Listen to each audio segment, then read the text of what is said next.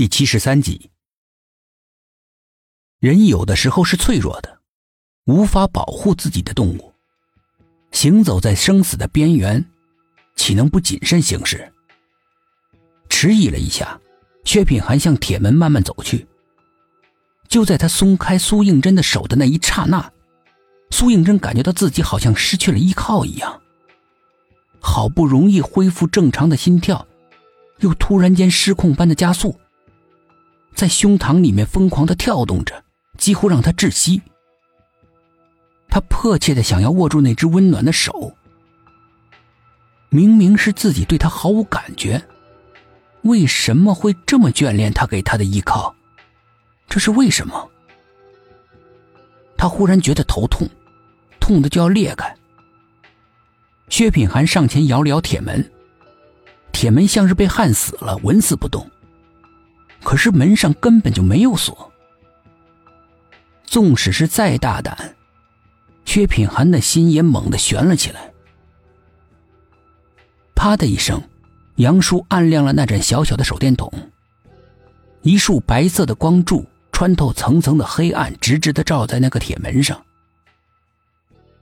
薛品涵借着杨叔的手电筒的光，在铁门上仔细的检查着。他希望这一次也像上一次那样。被人做了手脚，只是虚惊一场。但是事实上，上面什么机关都没有，而那扇铁门就像是天生连在一起，从来就没有分开过。他们被困在里面了，困在这所充满着邪恶的图书馆里了。五个人面面相觑，每个人都是一张汗涔涔的脸，安静。令人不安的安静。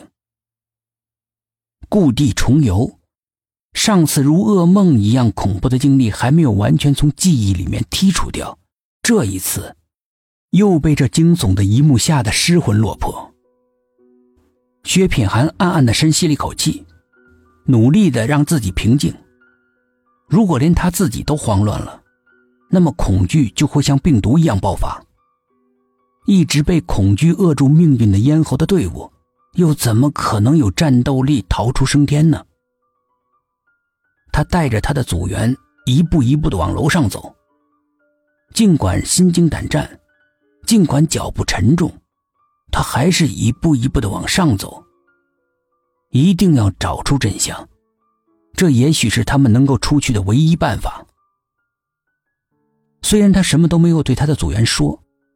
苏应真他们却十分忠诚的，心有灵犀一般的紧跟在他身后，仰着头，向上看着延伸的楼梯，惴惴不安的随他往上走。四楼就在不远的上方，默默的等待着他们的光临。他们会在那里看到什么人，亦或者是什么脏东西？走到三楼半的时候，四楼昏黄的光线打了下来。杨叔关掉了手中的手电筒。从漆黑到光明的那一刹那，他们的影子陡然窜了出来，黑黑的，冷冷的，斜靠在雪白的墙上，很有些阴森森的气息。苏应真不敢再看，他把头扭到了一边。看着不多的几层台阶，四楼，眼看就要到了。五个人的步子越来越沉重，就像两只灌满铅的脚。即使是这样，他们还是艰难的踏上了四楼的走廊。该来的终究会来，该面对的终究要去面对，这就是命运的安排。即使你再想怎么去逃避，终究躲不过命运的追逐。一行人惊恐的向走廊深处望。廊灯依旧是昏暗，但是没有上次听到的令人心脏爆裂的恐怖的女人的诡异的笑声，也没有叫人忍不住胡思乱想的滴水声，什么声音都没有。但是每个人的心情并没有因此而稍稍的松懈，相反的。更加紧张了。这死寂的、仿佛没有生命体迹象的静谧之中，似乎隐藏着更加可怕的阴谋。山雨欲来，风满楼。